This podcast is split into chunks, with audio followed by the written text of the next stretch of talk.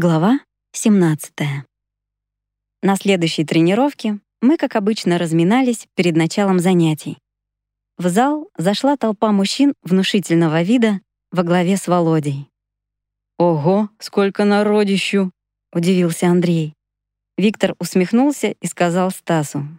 «Это называется пара человек». «Не понял?» «Да Володя мне вчера звонил там по одному делу и сказал, что приедет на тренировку с парой своих парней. «Ничего себе! Да тут с полвзвода, наверное, будет», — с улыбкой произнес Стас. «Вот-вот, и я о том же». Володя подошел, здороваясь к сенсею, стоявшему невдалеке от нас. Старшие ребята поспешили присоединиться к ним. «Сенсей, ты не возражаешь?» — кивнул Володя в сторону своих ребят. «Да какие проблемы?» — как всегда просто ответил сенсей. Ты не смотрел вчера вечером телевизор? Когда? Тут и так времени в обрез. Представляешь, кого вчера показывали? Нашего Сансаныча. Нашего Сансаныча? Удивился Женька. Сколько лет, сколько зим, ни слуху, ни духу. О, зато сейчас таким крутым стал. Говорит, мол, в каких-то пещерах жил, познавал искусство русского боя. А сейчас называет себя русским ниндзя. И самое интересное, демонстрировал твои же приемы, сенсей. Только с той лишь разницей, что теперь он всем рассказывал, что это давно забытый старославянский стиль, им же возрожденный. «Во дает!» — ухмыльнулся Стас. «Да, Володя, если бы ты тогда Саныча так крепко не зацепил, сейчас бы с ним в доле был».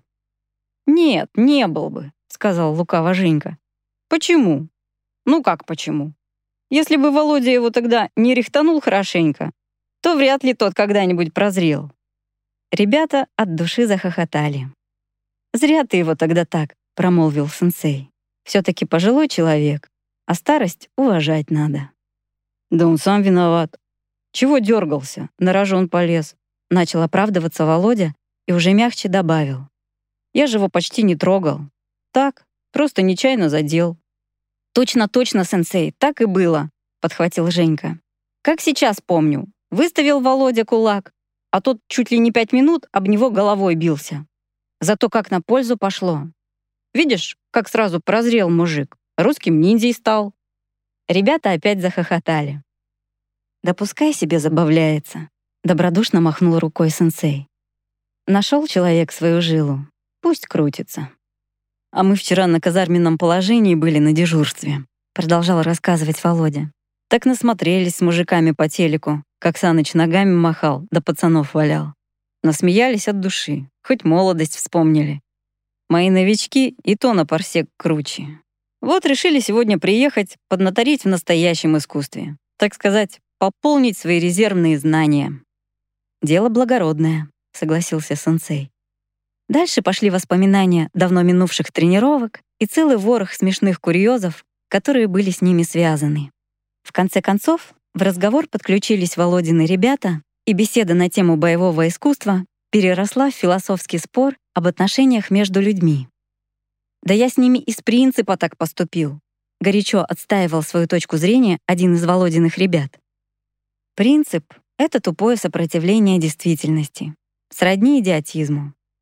Принцип.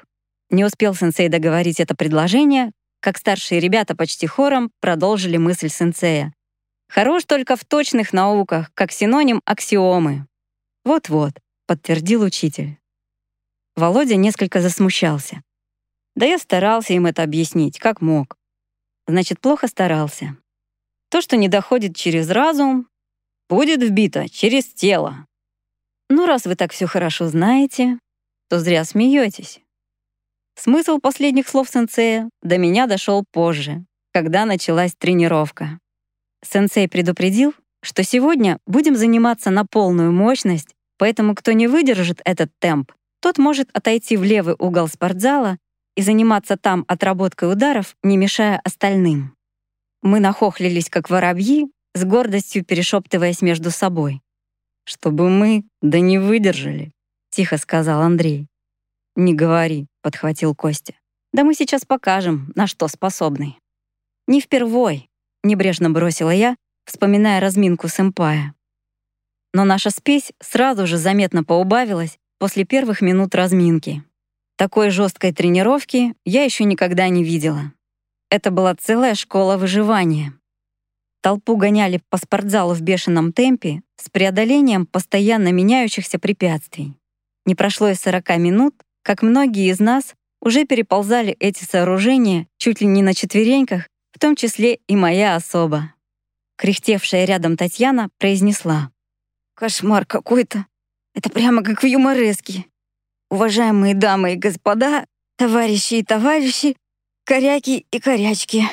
Последнее точно относится к нам. Я сейчас чувствую себя коренным жителем этой области». В левом углу спортзала появились первые жертвы. Но наша компания упорно занималась дальше. А вот дальше стало еще хуже. После этого марафонского забега с серией различных упражнений мы начали отжиматься от пола не знаю сколько раз, только помню, что счет давно перевалил за сто. Мои руки тряслись, как после отбойного молотка, а тело изгибалось, словно у гусеницы, пытаясь подняться не столько за счет этих вибраторов, сколько за счет рывков спасительной задницы потому что, как мне показалось, только в этом месте еще сохранились хоть какие-то силы. Я все чаще и чаще стала поглядывать в сторону левого угла, где росло число жаждущих доползти до этого спасительного оазиса. К тому же Татьяна предательски присоединилась к ним, маняще помахивая мне оттуда ручкой. В это время сэмпай вел счет отжиманием. Чтобы повысить людям настроение, он шутливо приговаривал как тамада. «У сенсея есть овчарка, которая всех впускает в дом, но никого не выпускает. Так давайте отожмемся 10 раз за находчивость этой умной собачки, которая не зря ест свой хлеб». Пока все подсчет выпускали пар, сенсей обходил этот большой круг потеющего народа и посматривал, кому добавить груза ладонью на плечи. А ладошечка у него, я извиняюсь, как говорил Андрей, так нажмет, будто самосвал на тебя наехал.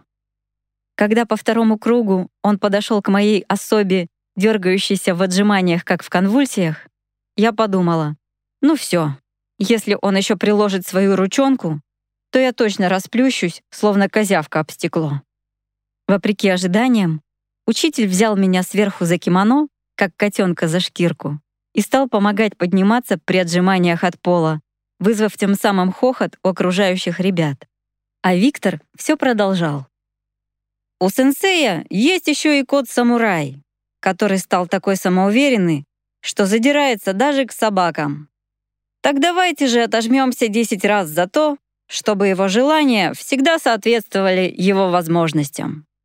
От такого перенапряжения у меня ломило кости, а Витя все рассказывал свои веселые каламбуры.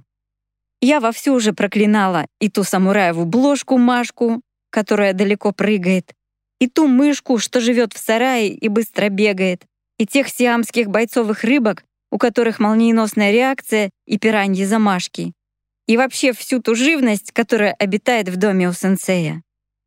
Наконец, последний раз отжавшись за мужские достоинства попугая Кешки, постаравшегося наплодить целых пять птенцов, мы в изнеможении упали на пол. Но не прошло и минуты, как нас снова уложили штабелями, и толпа по очереди стала грузно перепрыгивать через тела своих многострадальных собратьев, попутно отдавливая им по неосторожности конечности. В зале то и дело раздавался то тут, то там сдержанный завывающий звук «ос». Моя особа уже не смогла этого выдержать и присоединилась к левому флангу слабонервных. Давно бы так, сказала Татьяна. Но наш отдых продолжался недолго. Когда закончилась разминка, началась усиленная работа над базовой техникой и наработка ударов и приемов. Я заметила, что сенсей больше времени уделял Володиным ребятам, объясняя и показывая им серию каких-то новых приемов. Они так лихо швыряли друг друга при отработке ударов, что я просто была поражена их выносливостью и неиссякаемой силой. Как будто и не было вовсе этой изнурительной разминки со всеми вытекающими последствиями. После двух с половиной часов усиленной тренировки у нас оставалось сил разве что только подумать о том, как бы пережить еще дополнительные занятия. Конечно, нас никто не неволил. Хочешь — уходи. Но любопытство было превыше физических мучений. Раз Володя привел своих ребят, значит, самое интересное должно быть впереди. И мы не ошиблись.